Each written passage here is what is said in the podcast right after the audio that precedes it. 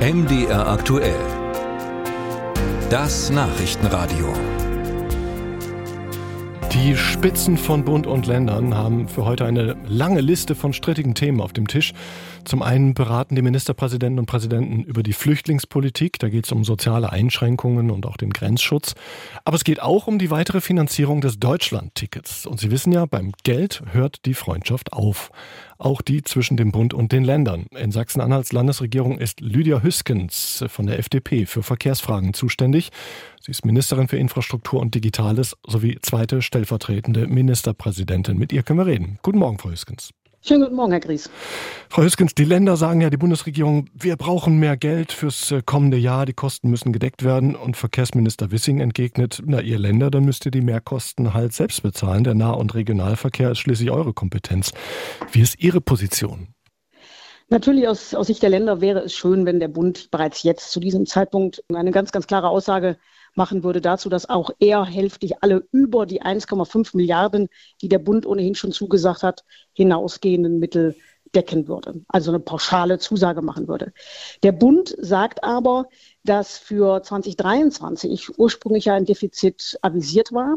Dieses Defizit hat sich nicht äh, materialisiert. Das heißt, es ist bisher so, dass äh, wir davon ausgehen, dass wir kein zusätzliches Defizit in 2023 haben. Und nun sagt der Bund, woher wisst ihr eigentlich, dass es in 24 ein entsprechendes Defizit äh, gibt? Und verweist auf die Vereinbarung der Ministerpräsidentin mit dem Bundeskanzler, dass wir erst in 24 sehen wollen, ob zusätzlicher Bedarf ist. Das heißt, hier geht es gar nicht um ein Entweder-Oder, sondern tatsächlich äh, um eine Aussage des Bundes, dass man sich entsprechend der Vereinbarung der Ministerpräsidenten erst in 24 entsprechend äh, verhalten möchte. Ähm, das finden wir aus Sicht der Länder jetzt natürlich ähm, nicht die optimalste Variante. Auf der anderen Seite, äh, glaube ich, muss man akzeptieren, dass wir aktuell weder ein klares Defizit benennen können, noch, ich sage mal, plötzlich wieder eine Vereinbarung eröffnen können, die der Bund einmal mit den Ländern geschlossen hat. Das heißt, wenn sieben sozialdemokratische Politiker gerade an den Bund äh, appellieren, in einem schriftlichen Statement sich auf die Finanzierung des 49-Euro-Tickets heute zu einigen, weil das die letzte Chance sei, und ein Ende verheerende Auswirkungen auf die Glaubwürdigkeit von Politik äh, hätte. Da sind unter anderem Verkehrsministerin, Minister von Bremen, Mecklenburg-Vorpommern, das Saarland und Sachsen dabei. Ähm, dann sehen Sie die ganze Sache nicht so dramatisch, wenn ich Sie richtig verstehe.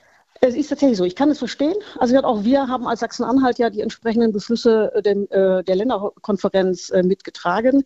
Ich kann aber auch den, den Blick des Bundes ähm, äh, nachvollziehen. Und, und das ist, glaube ich, wirklich wichtig, ich sehe tatsächlich jetzt keine akute Finanzierungsgefahr. Die hat sich in 23 tatsächlich nicht gezeigt, anders als wir mit der gleichen Vehemenz wie jetzt äh, das vorgetragen haben. Und äh, von daher muss man meiner Meinung nach auch die Position des Bundes verstehen. Stichwort auch zusätzliche andere große Leistungen, Migration. Äh, da kommen ja auch wirklich Milliarden auf, auf Bund und Länder an, an Finanzierung zu ähm, dass wir auch akzeptieren müssen, dass der Bund sagt, äh, warum soll ich jetzt äh, ich mal an der Stelle zusätzliche Mittel bereitstellen, wo wir gar nicht wissen, dass es zu entsprechenden äh, Mehrbedarfen kommt. Können Sie an dieser Stelle den Blick des Bundes so gut nachvollziehen, weil Verkehrsminister Wissing der gleichen Partei angehört wie Sie, nämlich der FDP? Nein, bei, bei äh, Bund-Länder-Dingen, also gerade was Finanzierung anbelangt, ähm, ist es tatsächlich so, dass man die Interessen seines eigenen Landes vertritt äh, und nicht, äh, ich sage mal jetzt, äh, parteipolitische Aspekte betrachtet. Die Kollegen von der Sozialdemokratie, Sie haben sie gerade genannt, sind im Bund auch mit in der Regierung und wissen auch, dass wenn äh, ich sag mal, der Bund jetzt Geld für zusätzlich zur Verfügung stellt, das gegebenenfalls bei Projekten etwa von Frau Faeser, die ja auch in der SPD ist, äh, schadet. Also das ist tatsächlich eine Sicht Bund-Länder. Mhm. Äh, deshalb kann ich es nachvollziehen. Äh, auf der anderen Seite, was ich mir wünschen würde, habe ich ja auch gesagt. Wäre es nicht trotzdem sinnvoll, das alles heute mal abzuräumen, weil man ja sonst auch jedes Jahr mit solchen Verhandlungen rechnen müsste? Sie haben den Vorgang ja am Anfang beschrieben, dann gäbe es neue Verhandlungen im nächsten Jahr. Man könnte doch jetzt die Finanzierung auch mal grundsätzlich regeln. Das Problem ist tatsächlich, dass uns die Basiszahlen fehlen. Und das ist für die Länder jetzt und auch für den VDV, das ist der Verband der, der Unternehmen, eine recht unkomfortable Situation. Wir haben eine Prognose abgegeben, die ist nicht, hat nicht, ist nicht eingetroffen. Und wir geben jetzt wieder eine Prognose ab, von der wir tatsächlich nicht auf, aufgrund fehlender Daten aus dem vergangenen, aus den zurückliegenden Monaten sagen können, ob sie denn eintritt. Und gerade in Zeiten knapper Kassen hat kein Haushälter große Begeisterung, Gelder an einer Stelle zu parken, in Anführungszeichen, für den Fall, dass sie nötig sind, sondern man versucht, die Gelder wirklich dorthin zu packen, wo man genau weiß, da werden sie auch entsprechend abfließen, weil es ansonsten sein kann, dass, äh, ich sag mal, Leistungen nicht finanziert werden können, äh, die wirklich dramatisch sind. Und äh, deshalb kann ich es halt nachvollziehen. Also ich sage, was ich mir wünsche, habe ich dargestellt. Mhm. Natürlich würde auch ich mich freuen, aber ich kann es auch verstehen, wenn der Bund sagt, lass uns erst die Aufgaben finanzieren, die wirklich jetzt gerade drängen. Und äh, bei dem Ticket schauen wir tatsächlich, wie sich im Laufe des Jahres darstellt. Und dann setzen wir uns zusammen und schauen, äh, dass wir die Finanzierung äh, sicherstellen. Und im Übrigen ist es vorgesehen gewesen zwischen dem Ministerpräsidenten und dem Bundeskanzler, dann auch die Finanzierung für die Jahre ab 25 dann sicherzustellen, auch bis hin zur äh, Binnenverteilung zwischen den Ländern.